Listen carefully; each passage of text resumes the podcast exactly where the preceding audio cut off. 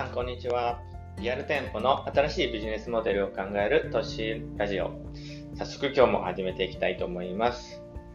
実はですね、あの、今日はまあ仕事なんですけど、明日、明後日がね、休みで、あの、しあさって火曜日、もうちょっと病院に行かないといけなくって、あの、眼科に行くんですけどね、あの、脳動脈瘤の、あの、こう後遺症っていうかな、後遺症みたいな感じで、右目の動きがちょっと悪くてね、あの、止まってるものを見るのは、まあ、そこまで問題ないんで、まあ、仕事には支障ないんですけど、美容室の、美容師の仕事にはね、支障ないんですけど、こう、動いてるものとかっていうのを見るのがね、ちょっと見にくかったり、あのするんで、まあ、それをちょっと良くするためにね、こう、眼科に火曜日行ってくるんで、まあ、次の収録というかね、ラジオは27日の水曜日になっちゃうな、ちょっと空いちゃうなっていう感じなんですけどね。まあ、しょうがないよねってことで。まあ、早速ね、今日の本題に入っていきたいと思います。今日はね、あの、任天堂からあの、学べることは何かなっていうことを、あの、話していこうと思うんですけど、あの、任天堂ってね、最初花札の製造販売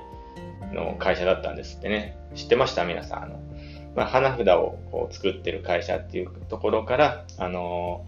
トランプっていうのを、その当時は博打用とかで使われてたトランプを子供向けのおもちゃに変えることでね、あの、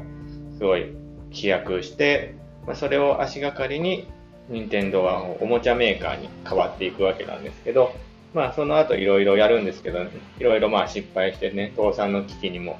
を迎えたりもするんですけど、あの、ま、任天堂って言ったらあのファミコンですよね。の三菱電機が、あの、任天堂にね、ゲーム機をしあの、する気はないか、商品化する気はないかっていう話を持ちかけて、まあ、それを受けて、こう、ファミコンっていうのを、が、あの、こう、きっかけに、それをきっかけにファミコンにたどり着くっていう感じなんですけど、まあ、最初はね、あの、業務用のゲーム機だったんですよね。まあ、それがいろいろこう、あの、やって失敗した中で、こう、IT 関係のスキルっていうのを身につけてたんですよね。任天堂の技術人、技術者たちがね。まあ、それによって、まあ、あの、ゲームに参入できたわけなんですけど、まあ、そう考えると、まあ、失敗も、こう、そういうスキルをね、身につけるきっかけになったと思えば、すごいプラスに考えれますよね。で、あの、有名なの、ドンキーコング、いますよね。それの業務用のものを作って大ヒットさせて、こう、その倒産の危機からは回避されたっていう感じなんですけど、まあ、その後家庭用のゲーム機、ファミコンがあのできていくわけなんですけど、あの、まあそのファミコンのビジネスモデルなんですけど、まあ、こう、イメージしてもらったらわかると思うんですけど、まあ本体を安く売ってカセットで儲けるっていう、まあ典型的な会話モデルですよね。あの、まあ、ただ会話も、会話モデルをこう発明したジレット、まあ、T 字カミソリですよね。カミソリの本体の部分がゲーム機。T 字のこう変える刃の部分が、あの、T 字じゃないか。変える刃の部分がソフトみたいな感じですよね。任天堂で言うと。まあ、その、ただジレットはその刃の部分を一社で独占してたんですけど、任天堂はそれをこう、オープンにしたんですよね。あの、ある程度、まあ、基準はあるにせよ、まあ、どこでも作っていいですよっていう感じのものにしたんで、まあ、あの、まあ、ただその基準っていうのがね、結構厳しくって、その厳しいのにもま理由があってね、こう、ソフトのこう、質を下げると、あの、みんなが離れていっちゃうから、質を確保しないといけないっていうので、こう、基準も厳しくしたっていう感じで、あとあの、まあ、あの、任天堂はあの自社でもソフトを作ってたんですよね。だから、あの、まあ、自分のところがこう、本体を作るわけなんですけど、自分のところが本体をこう、まあ、安い価格で、ほぼ原価でね、あの、供給するんで、そこで儲けはないわけですよね。で、まあ、ただその、本体が普及するっていうのには、やっぱ面白いソフトがあるっていうのが、まあ、あの、消費者、僕たちにとっては大事なことなんで、まあその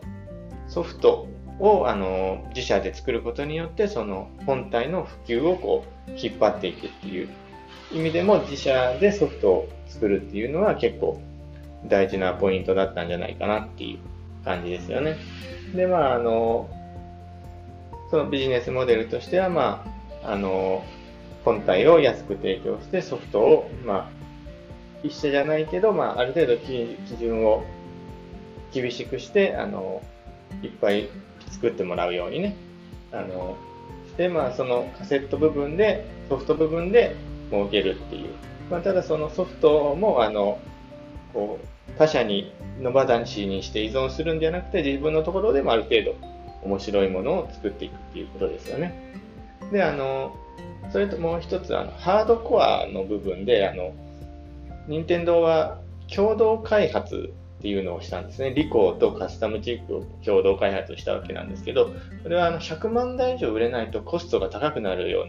うな、結構リスクを負った作り方をしたんですよね。ただそれがまあ、要は100万台売れれば、あの、模範する会社っていうのが少なくなって、まあ、あの、独占につながるっていう感じ。ハイリスク、ハイリターンみたいな感じですよね。で、まあ、あの、そういう開発の仕方だとか、まあ、そういうソフト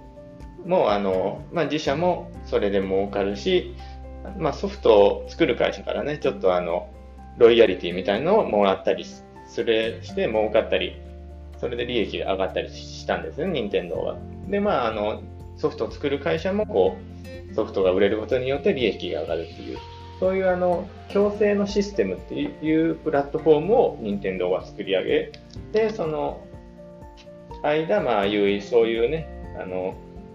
もので優位性を確保して、共同をこう退け続けたっていう感じの